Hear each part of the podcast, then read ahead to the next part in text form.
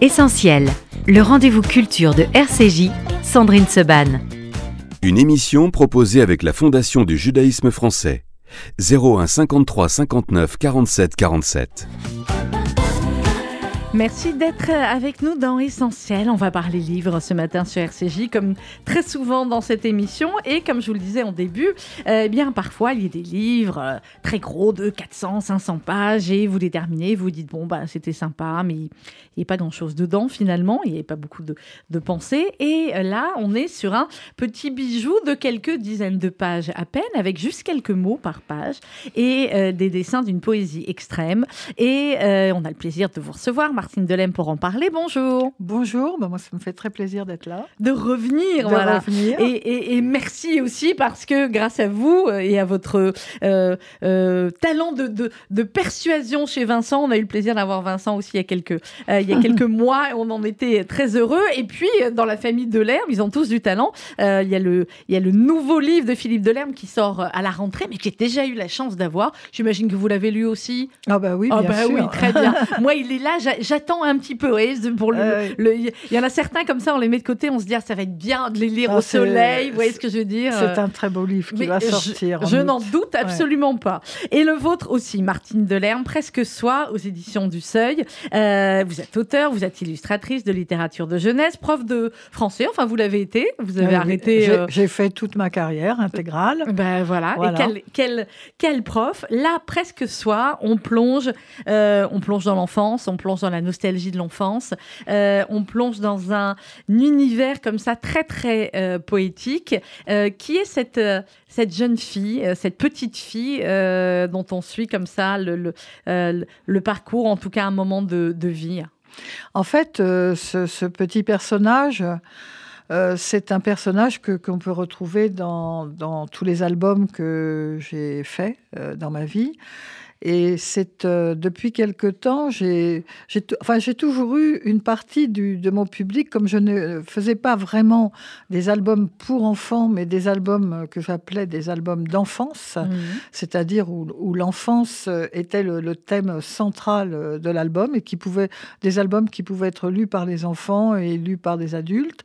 Et depuis quelques albums, j'ai j'ai vraiment voulu euh, écrire de plus en plus et dessiner de plus en plus pour les adultes, euh, pour tenter de, de- de mettre à jour cette, euh, cette part d'enfance qui, qui reste forcément en nous, en chacun de nous, mais qui, qui avec l'âge adulte, évidemment, s'érode, s'use, mais en fait qui, qui reste quand même d'une certaine façon euh, le moteur de, de notre existence. Donc, donc, alors ça, ça, c'est à la fois mélancolique ou parfois euh, plein d'enthousiasme, mais c'est très C'est ce qui important. nous a construit. Et le petit personnage, qui est un petit Mhm. personnage euh, qui a juste des yeux, euh, C'est vrai que je dis oui, une jeune fille, mais euh, oui, c'est une fille. Là, dans, dans cet album-là, ouais. c'est vraiment une, une jeune fille. Voilà, c'est plus moi. Donc, mais c'est vrai que dans certains albums, j'ai beaucoup de personnages féminins. Je me Mhm. souviens d'un article de Télérama qui, qui avait mis, qui avait dit que je ne faisais que des filles.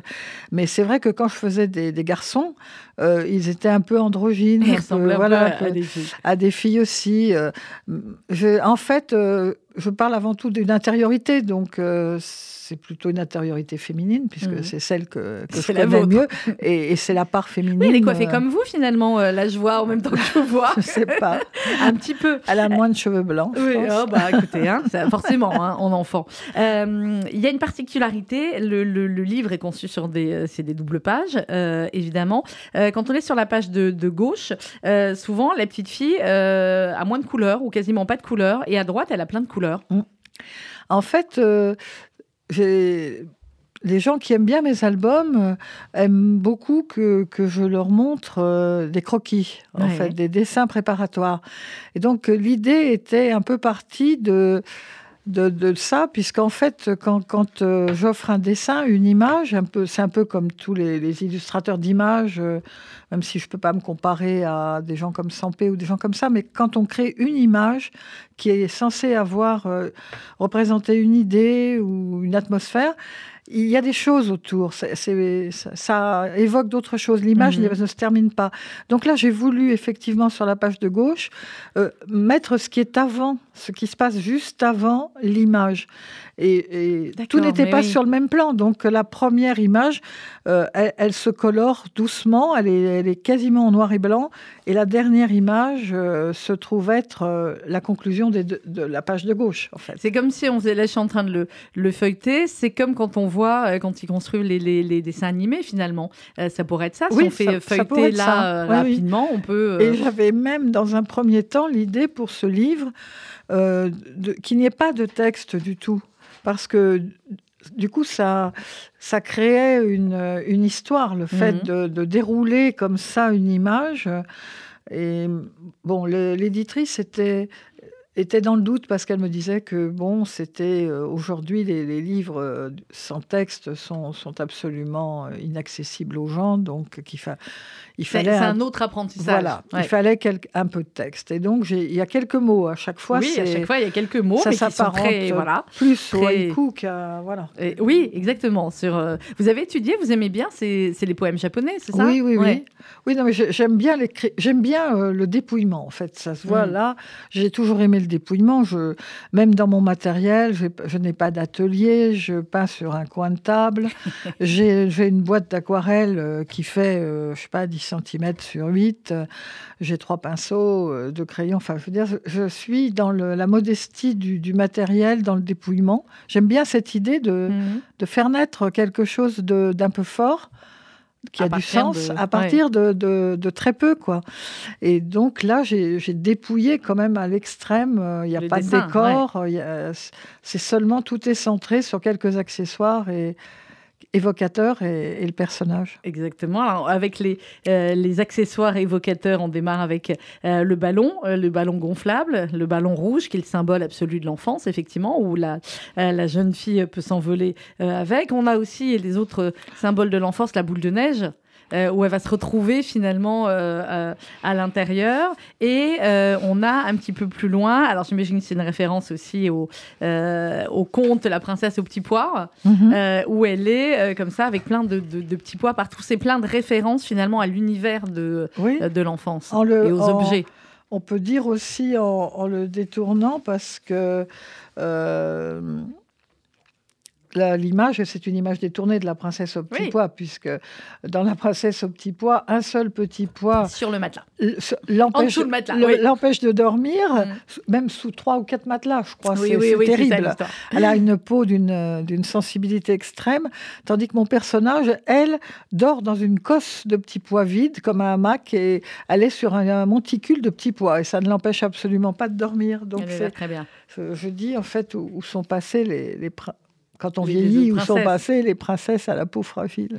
Bah, euh, autrement, vous lisiez beaucoup de, de contes comme ça euh, pour enfants. C'est ce qui vous a nourri ou c'était une autre Mm. littérature qui vous a nourri?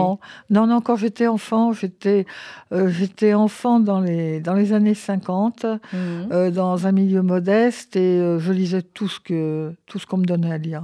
Je, je, je n'avais pas de j'avais pas le choix spécialement donc je lisais Mais vous tout, quoi. beaucoup hein Ah oui oui bien sûr bien sûr j'adorais lire et puis euh, dessiner voilà.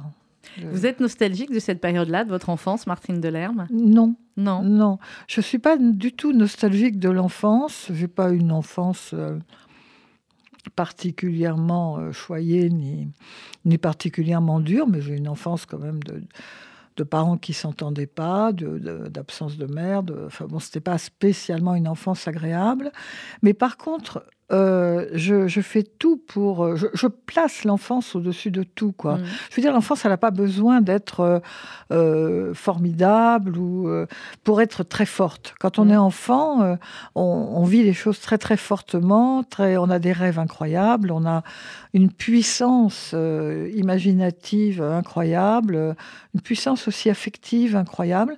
Et c'est ça qui que j'essaye, que j'essaie toute ma vie, hein, de, de- de ne pas euh, Perdre. perdre. Voilà. Mais c'est ce qui est le plus dur quand on est euh, euh, parent, grand-parent. Effectivement, c'est parfois face aux réactions des enfants d'arriver à se remettre dans ce qui peut être leur fonctionnement à ce moment-là, euh, leur, leur évolution, leur, leur rêve, vous en parlez, et leur, leur puissance imaginatrice. Oui, mais c'est pas facile. Et, Non.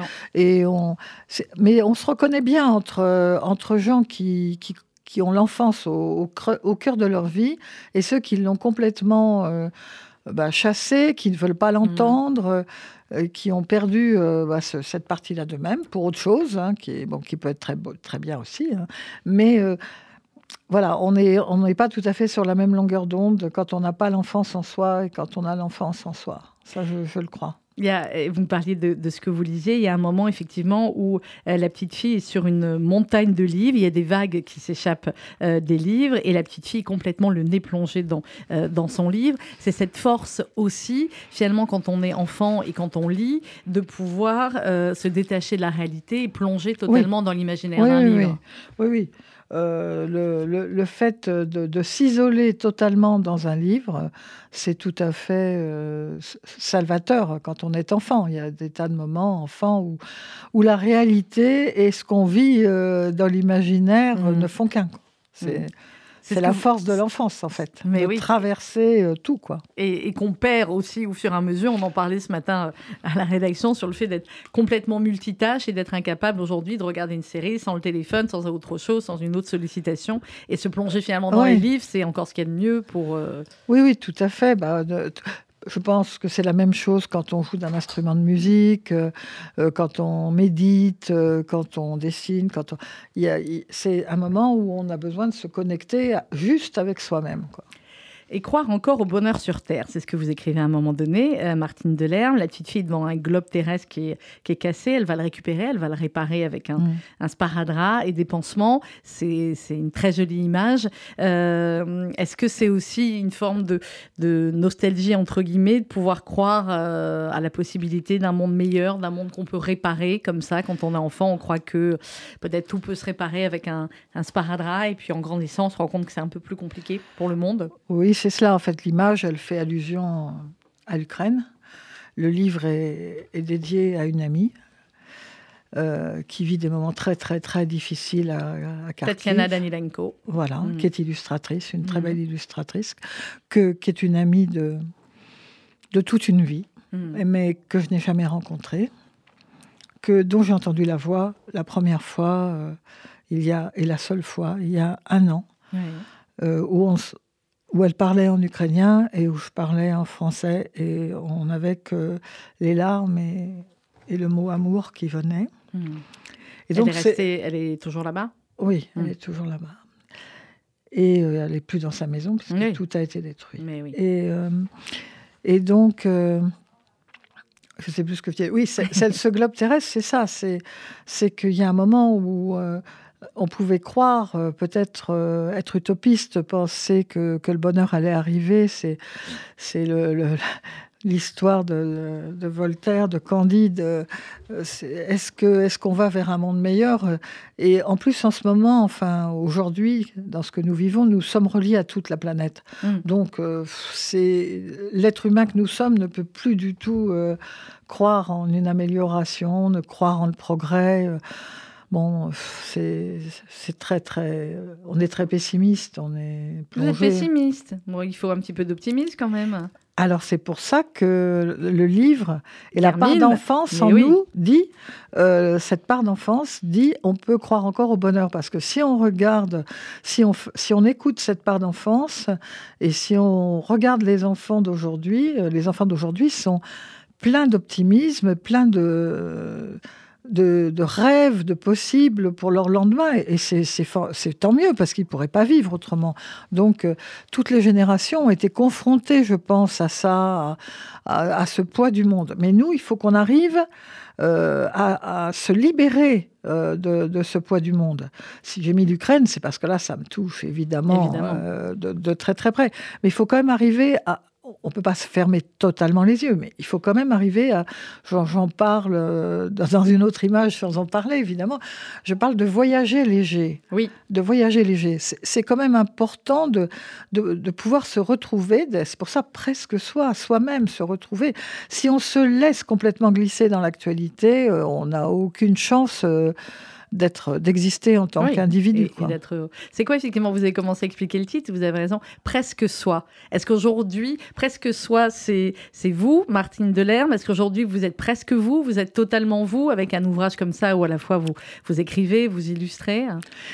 Oui, c'est une recherche, c'est une quête, euh, mais c'est une quête, euh, je pense, qui me dépasse. J'ai beaucoup utilisé ce, ce soi. J'ai fait deux autres livres qui portent ce, titre. Un livre qui s'appelle Juste en soi. Mhm. Euh, où on retrouve des thématiques, on retrouve le, le, voyager.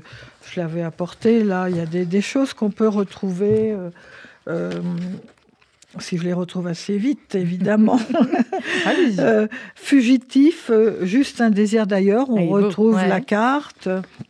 Il y a aussi les feuilles mortes, euh, ce qui était juste préféré, le gris de novembre. On retrouve l'écho là, une feuille, des feuilles. Oui, oui, et un tapis, un peu de soie montagne qui, de feuilles. un peu de soie qui craque.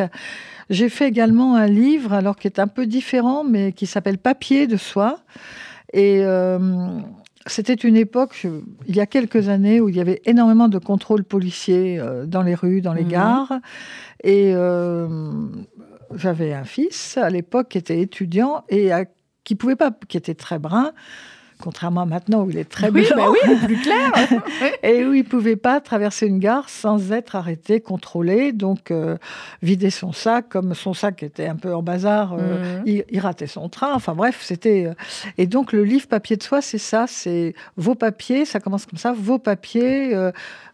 Et, la, réflexion arrive, mes papiers, quels mhm. papiers Et en fait, quels sont mes papiers, mes vrais papiers d'identité Et le livre, c'est que ça, c'est les ah, vrais papiers. là aussi, vous allez m'envoyer. C'est les vrais papiers. C'est les vrais papiers qu'on met, et c'est le, c'est le presque soi. Ouais, voilà, qui, mm. qui, font le soi, et, et c'est un peu, enfin, je ne veux pas dire, mais c'est un peu un encouragement. Euh, euh, dans, cette société un peu accrochée, comme vous dites, à tous les écrans. Et c'est un peu un encouragement à, se, à se dire qu'on a de la valeur, euh, mm. chacun a de la valeur. Et on doit se chercher soi-même. Pourquoi elle n'a qu'une moitié de tête, votre personnage? Enfin, pas une moitié de tête, euh, elle n'a pas de, bouche? Parce que, dès le départ, il y a, ça a été un, principe qui, mm. qui, a d'ailleurs fait au départ, dans les années 85-90, que j'ai eu du mal à passer les, les frontières de, l'illustration et de l'édition parce que on voulait toujours me faire rajouter une bouche ou un nez ou des oreilles.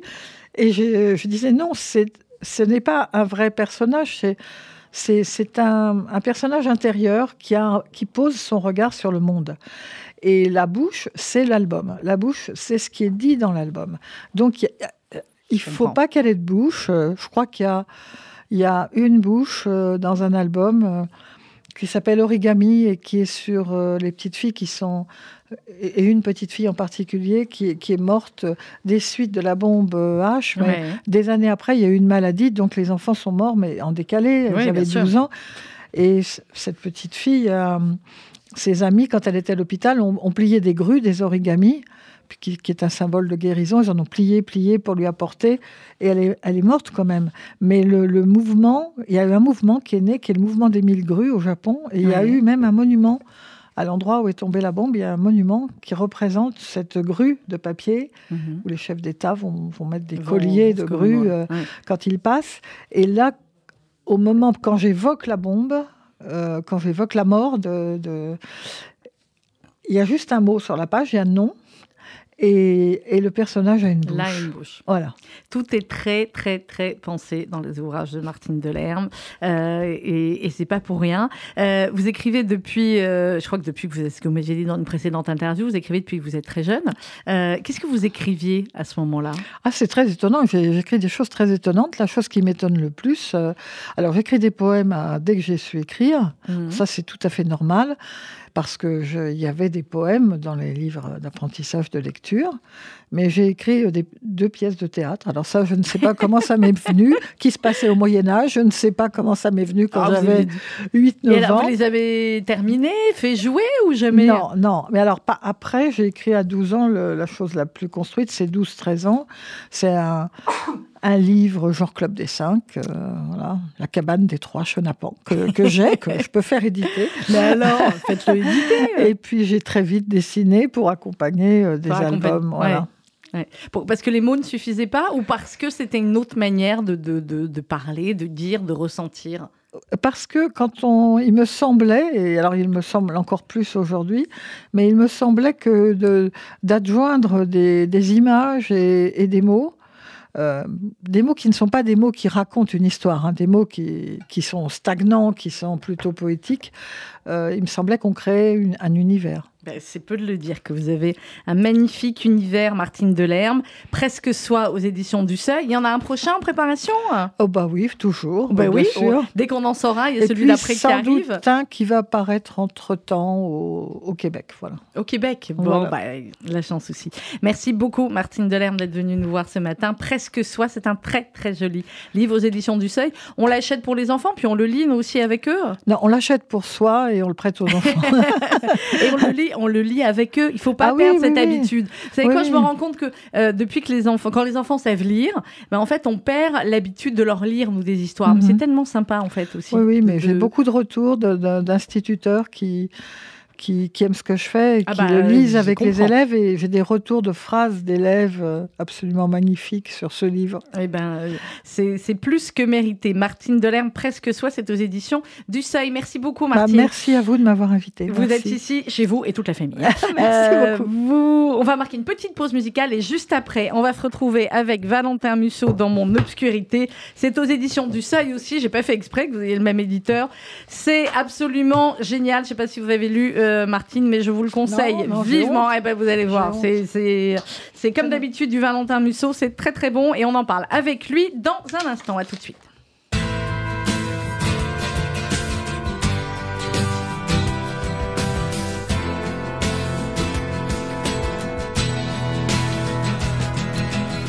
C'est un beau roman, c'est une belle histoire, c'est une romance d'aujourd'hui.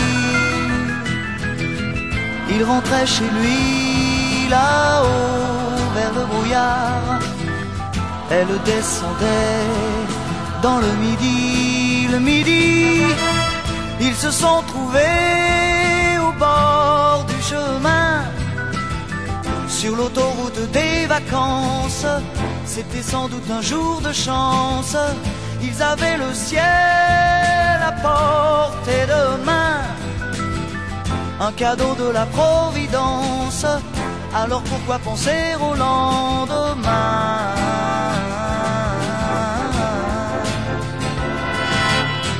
Ils se sont cachés dans un grand champ de blé, se laissant porter par le courant se sont racontés leur vie qui commençait.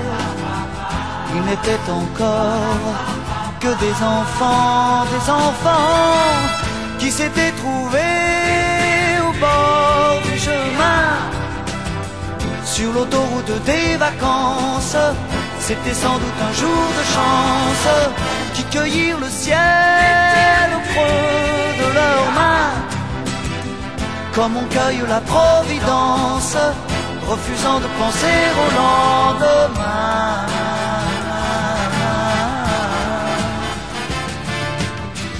C'est un beau roman, c'est une belle histoire, c'est une romance d'aujourd'hui. Il rentrait chez lui là-haut vers le brouillard elle descendait dans le midi. Le midi, ils se sont quittés au bord du matin. Sur l'autoroute des vacances, c'était fini le jour de chance. Ils reprirent alors chacun leur chemin. Saluèrent la Providence en se faisant un signe de la main.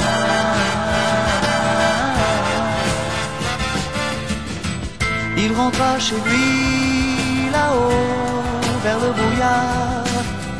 Elle est descendue là-bas dans le. C'est un beau roman, c'est une belle histoire. C'est une romance d'aujourd'hui.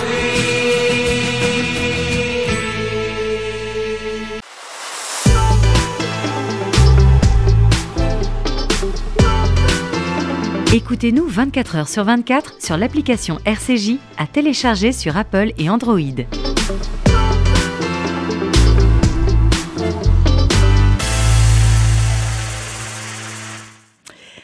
et 30 minutes sur RCJ. Je vous l'ai dit ce matin, on parle de livres, comme souvent dans cette émission. On a démarré dans la première demi-heure avec Martine Delerme et nous sommes à présent en Zoom. Mais je crois qu'il ne me voit pas, mais il m'entend. C'est l'essentiel. Valentin Musso, bonjour.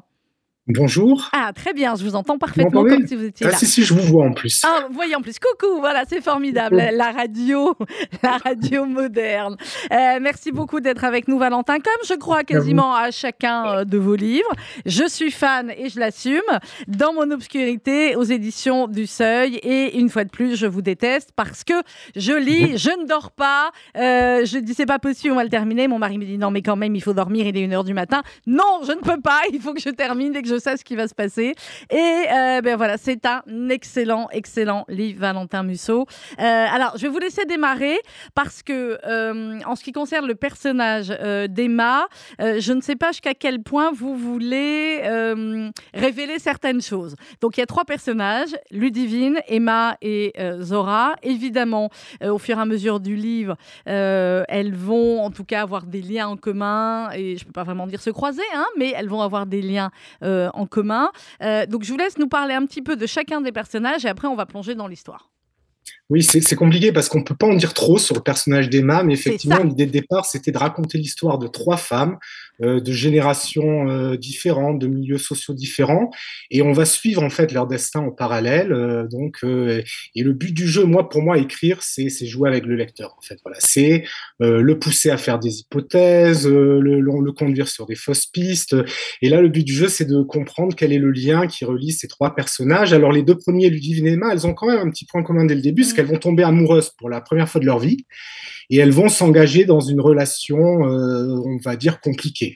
Voilà, on va, dire ça comme ça, effectivement. Alors, effectivement, vous jouez très très bien avec le lecteur. J'étais partie sur une hypothèse, j'étais très contente de moi.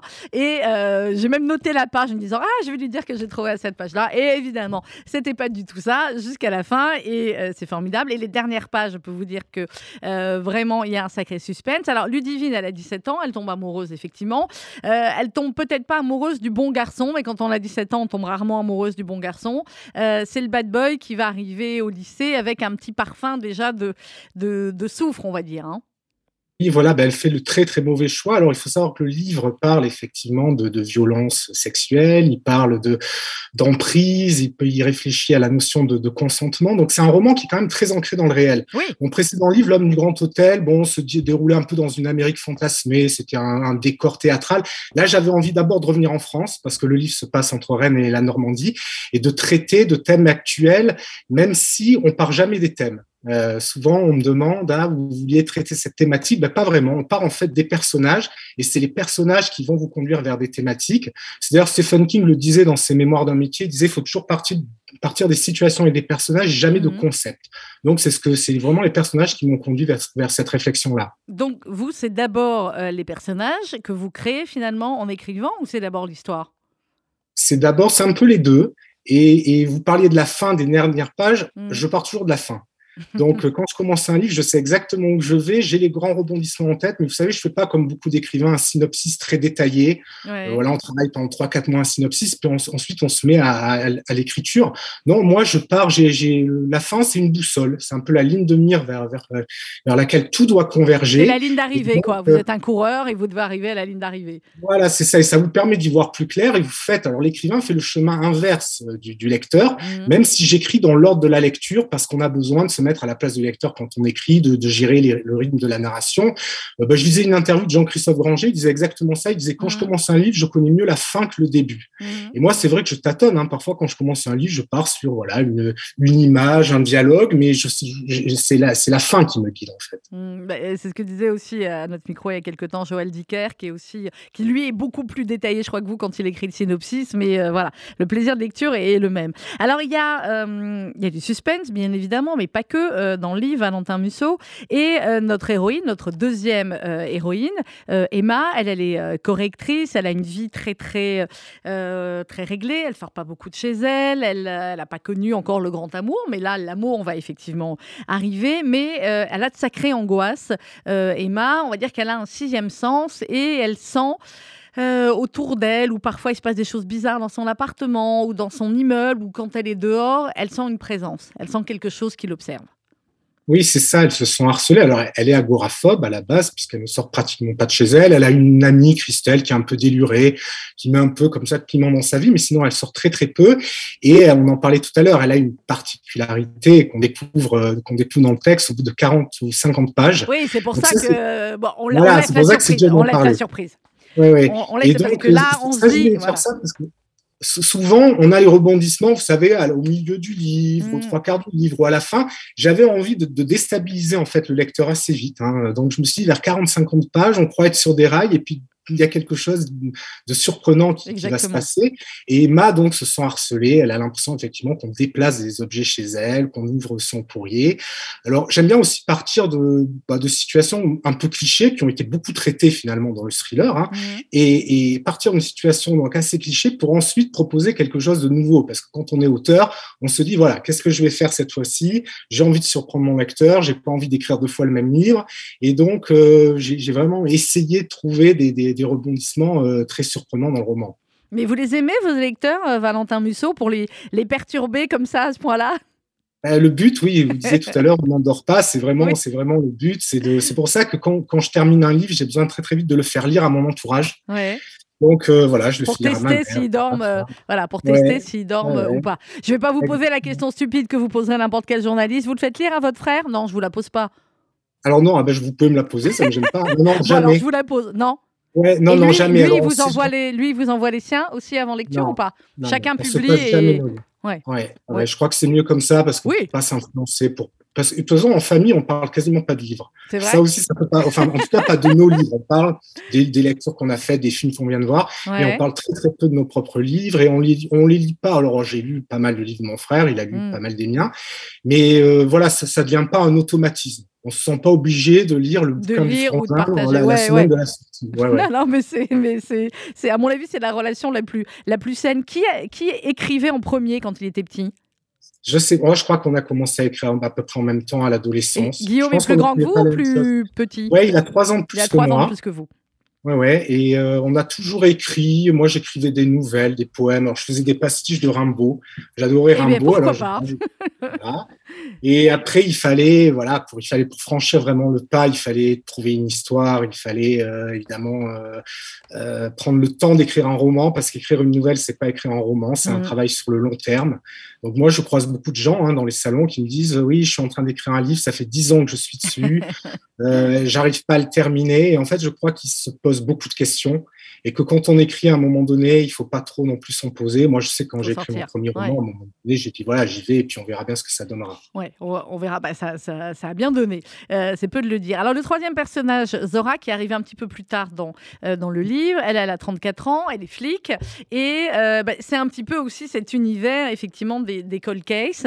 Et un peu rattaché aussi à l'actualité, parce que vous parlez à un moment donné de, d'affaires comme ça qui ont mis des années à se résoudre. Et vous, vous, vous faites allusion à l'affaire du, euh, du tatoué euh, dans le livre. Euh, ce personnage, Zora, il est extrêmement important, mais il arrive tard dans le, dans le livre. On va pas révéler pourquoi, mais voilà, c'est un troisième personnage de femme extrêmement important. Oui, il arrive tard. Là aussi, c'est notre originalité du roman, c'est que généralement, en roman d'importance, on ne fait pas intervenir aux deux tiers du livre. Euh, mais ça, j'ai voulu le faire un peu, vous savez, comme Hitchcock dans Psychose. Voilà, il sacrifie son personnage principal au bout d'une demi-heure. Donc là, le spectateur se dit, mais qu'est-ce qui va se passer se Et Zora, passer? effectivement, elle, a- elle résout des cold cases. Donc, elle est dans la section au Bastion, hein, comme on appelle maintenant la PJ à Paris. Euh, des, alors, c'était un petit groupe. Là, depuis quelques mois, il y a un nouveau service qui s'est ouvert euh, Mhm. dans la police criminelle et qui est en train de reprendre des centaines en fait d'affaires. De, de- alors, les cold cases, on connaît beaucoup aux États-Unis, effectivement, mais ça existe aussi en France. Bien. Et ce personnage va donner complètement une nouvelle orientation à l'histoire. Parce que ce que je voulais faire, en fait, je me suis dit, j'ai trois personnages et je vais essayer de les traiter de manière différente. À chaque personnage, il y aura un style et une atmosphère. Donc, on a le personnage d'Emma, c'est le thriller domestique. Voilà, elles se Mhm. sont harcelées. Ludivine, on est un peu dans la littérature ado, jeune Ouais. adulte. Donc, on change vraiment de style. Et puis, avec Zora, on, on revient à quelque chose que finalement, j'ai souvent fait. C'est euh, le policier Le classique policier, avec ouais. une enquête, une inspectrice qui va fouiller comme ça dans, dans le passé. Et puis Zora, c'est un petit peu euh, ce qu'on appelle aussi le, le Deus ex machina. C'est elle qui va euh, voilà, amener le dénouement et l'accélération finalement des événements. Oui, oui, bah, ça, c'est ce qu'on trouvait. Moi, j'étais professeur de latin grec, donc c'est ce qu'on trouvait dans, la, dans les tragédies hein, grecques et romaines. Un événement comme ça qui arrive à la fin et qui va tout dénouer. Et Zora, en fait, elle va faire le lien. C'est le lien, elle va établir le lien entre Ludivine et Emma. Et là, toutes les pièces vont se mettre en place dans les, dans, Le dans les puzzle. dernières pages. Mm. Et euh, là, depuis quelques romans, il n'y a plus vraiment d'épilogue, en fait, dans mes livres. C'est-à-dire que le dernier chapitre, c'est un chapitre à part entière euh, Mhm. dans lequel il peut y avoir encore une grosse révélation. Ah bah ça c'est clair. des fins qui sont plus chocs, plus abruptes, pour Mhm. vraiment me dire, voilà, le lecteur va refermer le livre, il va être encore sous le choc de sa lecture. Tout à fait, je vous confirme. Martine Delerme, qui était ma première invitée, je, je crois que vous avez écouté un petit peu, elle, elle était prof de français euh, avant. Donc vous, euh, Valentin Musso, vous me dites que vous étiez prof de, de latin grec. Il y a beaucoup de talent alors dans l'éducation nationale finalement. euh. On- Après, on est- on est- écrivain. alors, on est trois frères à avoir été, euh, ou à être enseignants. Il y a un hein. troisième Musso. Ouais, il y a un troisième Musso, Julien, qui lui enseigne, euh, qui Mhm. est prof de, qui est agrégé de latin grec comme moi. Et donc, ouais, on a tous enseigné. Guillaume, c'était l'économie, moi, c'était les Mhm. lettres classiques. Et effectivement, alors j'ai arrêté l'enseignement il y a trois ans pour vraiment me consacrer au livre parce Bah que ça oui. très compliqué de, de mener les deux de front, voilà. Et puis j'avais, voilà, j'ai enseigné presque 20 ans. J'avais l'impression d'être arrivé au bout de quelque chose. Je crois que j'ai jamais envisagé comme ça la vie comme un long fleuve tranquille où on va faire le même métier. Donc euh, moi, ça me va vie. bien de changer un peu de vie. Bon, on reste en même temps, on reste dans le dans, dans l'écriture clairement. Alors, euh, il y a les personnages aussi masculins, puisqu'on a parlé des, des femmes. Euh, Il y a le bad boy, donc dont va tomber amoureuse malheureusement Ludivine. Et puis il y a Stéphane, qui est celui dont va tomber amoureuse Emma. Stéphane, il est un peu trop parfait. Voilà, il est un peu trop parfait. C'est le, c'est, le, personnage qui, dont on se rend compte qu'il est très vite ambigu. Euh, et, mais dans ce livre-là, j'avais envie vraiment de mettre en scène des femmes avant tout. Euh, dans mon précédent roman, c'était l'histoire de deux écrivains, deux hommes. Et là, il me semblait qu'il y avait ce parallèle intéressant entre trois femmes de générations différentes. Et oui, euh, il est trop parfait. Et moi, ce qui m'intéresse sont des personnages, voilà, un peu doubles. Je pense qu'il y a, j'aime pas trop les personnages trop caricaturaux, soit bons, parfaitement bons, parfaitement mauvais. Ah bah oui, bah là, il y a une obscurité en fait dans chacun des personnages et c'est ça qui est intéressant, notamment dans, dans, dans le thriller. Hein.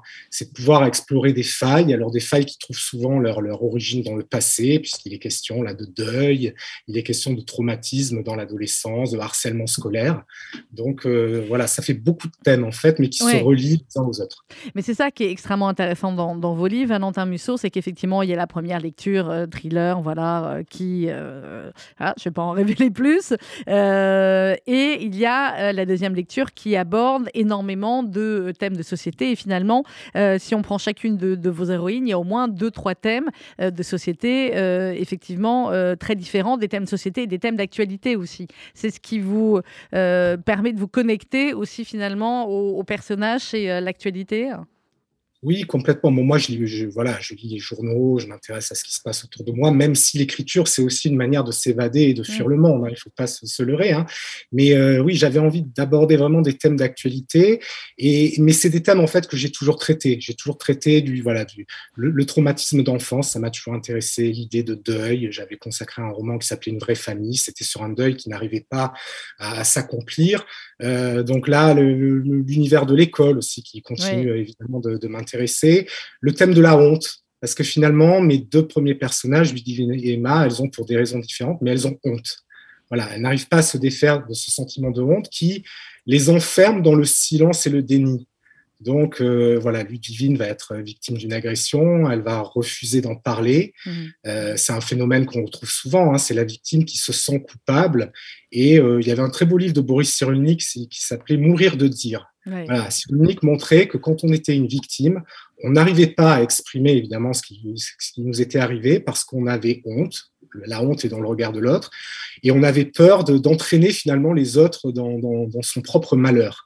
Donc ça, c'est quelque chose, ça peut être le fil conducteur finalement de tous mes livres. de, vos livres. Alors, vous me parliez, vous évoquiez euh, Hitchcock tout à l'heure. Euh, L'une des héroïnes, effectivement, euh, Emma, regarde beaucoup de, de films anciens et elle les voit, elle les revoit, etc. C'est un univers qui vous plaît aussi ou c'était aussi pour la plonger dans un univers tout petit peu angoissant? Ah non, c'est un univers qui me plaît. Euh, j'ai j'ai toujours vu énormément de films. Alors, euh, quand j'étais ado, il y avait les VHS encore. Ouais. Donc, il, y avait beaucoup de films à la télé. Il y avait le cinéma de minuit. J'enregistrais tout. euh, je mettais mes petites étiquettes. Et on, est, on, est, on était ados à peu près au même âge, Valentin Ouais, on peut le dire. Vous avez... Ah oui, vous, si, vous avez 4 ans de, plus, de moins que moi. Ouais. Mais quoi qu'il en soit, effectivement, les VHS, on en fait quoi maintenant? Ouais, moi, j'en ai encore chez ah, moi. en bah oui, moi aussi. Mais- Et alors, j'ai un magnétoscope. Voilà, donc mes enfants ont regardé les Disney sur VHS.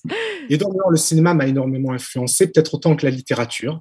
Et donc, oui, Hitchcock, c'est un modèle parce que Hitchcock, il a renouvelé complètement la définition du suspense. Voilà. Ce Mm. qui l'intéressait, c'était pas euh, l'événement surprenant, c'était tout ce qui précédait l'événement surprenant. Alors, il expliquait, hein, vous faites exploser une bombe avec deux personnages à table et un café, ça va surprendre le, le- le spectateur pendant trois secondes. Mhm. Sauf que si vous montrez la bombe sous la table avec le compte à rebours, euh, là, vous allez faire monter évidemment oui, la- la- la- l'adrénaline.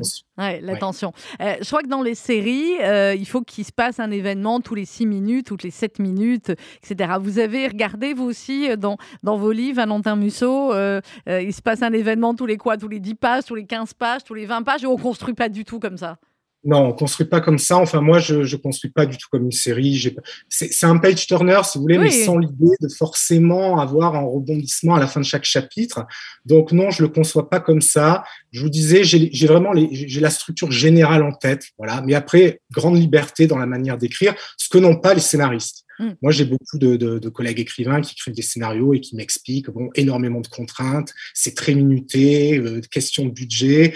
Donc, ouais, on m'a déjà proposé de faire des scénarios, mais j'ai toujours décliné parce que voilà, parce que mes livres m'occupent beaucoup et qu'en général, en fait, on vous demande, on vous impose une idée.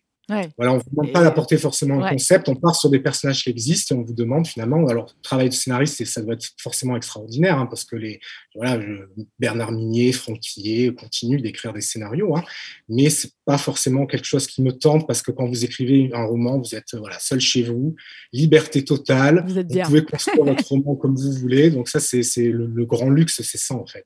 Alors, je vais vous je vais proposer euh, un, un petit jeu entre guillemets, Valentin Musso. Là, je vous vois effectivement en Zoom.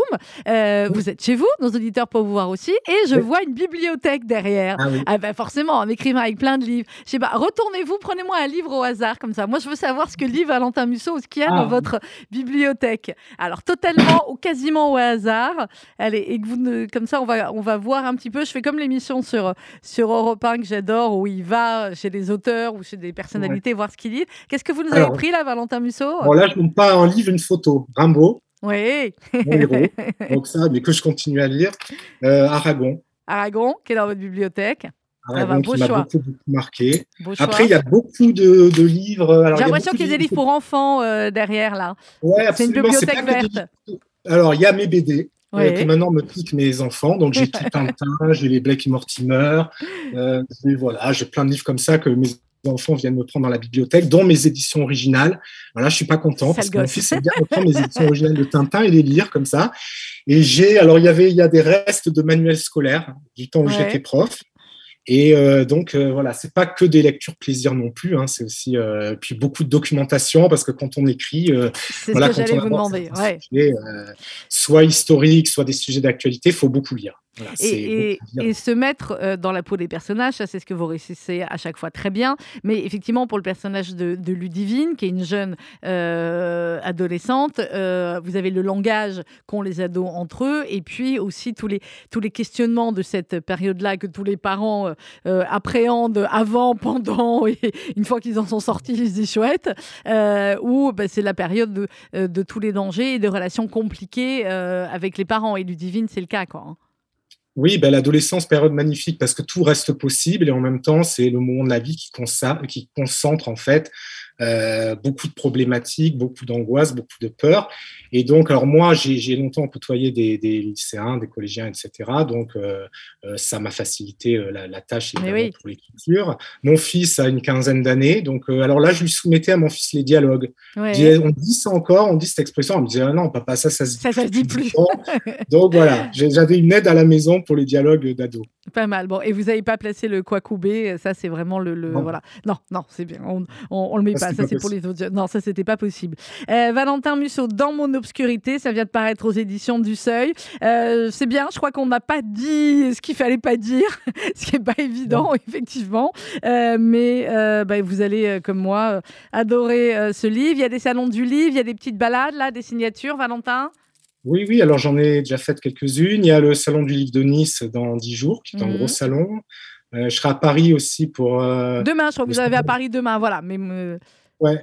Mais après, je serai à Paris pour euh, le, le salon de Gérard Collard oui. à Saint-Maur. Ah, Ouais, bah ouais. voilà, magnifique. Voilà, alors, c'est pas pas le Saint-Maur en poche de d'habitude, Non, ils quand peuvent pas le faire. Je sais il qu'ils a- peuvent pas le faire cette année, c'est bien dommage. d'auteurs, donc ça c'est très très sympa. Bah, Et puis voilà, c'est le, moment, euh, c'est le moment agréable où on rencontre les lecteurs. c'est le moment le plus sympa, effectivement, où, euh, où, bah, voilà, où il y a cette, euh, cet échange avec les lecteurs. Valentin Musso, et s'il fallait affronter l'obscurité pour trouver sa vraie lumière. Vous avez peur de l'obscurité, vous, ou pas? Pas tellement, non. Pas tellement. D'accord. Ou Mais a un moyen que le livre, ouais. Ouais, C'est quand on écrit des justement les Quand on- angoisses. ben, c'est ça, euh, vous exorcisez les angoisses. Je ne vais pas vous la jouer psy, mais euh, forcément que au fur et à mesure, on exorcise. Valentin Musso, Dans mon obscurité, c'est aux éditions du Seuil et c'est à lire absolument, soit cet été, soit avant. Lisez-le euh, euh, avant, parce qu'une fois que vous l'aurez commencé, de toutes les façons, vous ne pourrez plus vous arrêter. Merci beaucoup, Valentin Musso. Merci beaucoup, Sandrine. À très bientôt. Au revoir.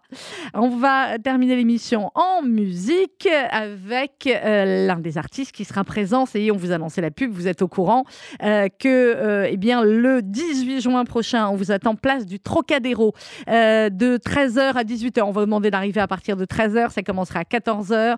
Euh, les 75 ans de l'État d'Israël, organisé par le FSJU et le CRIF en accord avec l'ambassade d'Israël. Plus de 3h30 de show en plein air, de concerts, euh, de clips, de plein de surprises. On va pas tout vous révéler, mais je peux vous dire qu'on y travaille d'arrache-pied et que ça va être un très très beau moment euh, de fête avec notamment Enrico Macias, Michel Fugain, Ishtar Kabrakazé, la troupe euh, de percussionnistes israéliens absolument génialissimes, euh, Mayumana. D'habitude, quand je fais tout un, speech comme ça, je vous dis le- les réservations. Eh Ben non, là en fait, ce sera entrée libre. Notez juste la date, place du Trocadéro, le 18 juin prochain. On écoute Ishtar et on se retrouve juste après.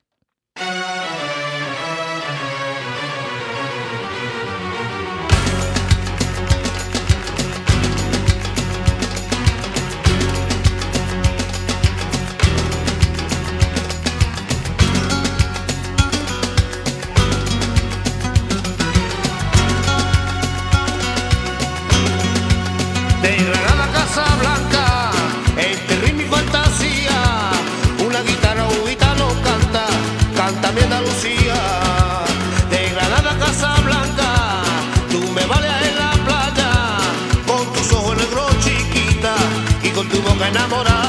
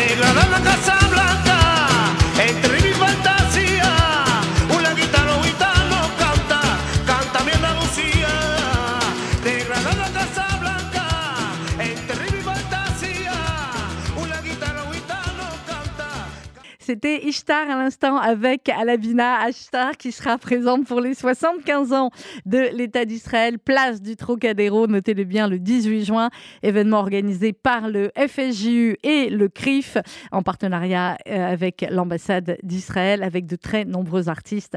Notez-le bien pour être avec nous, place du Trocadéro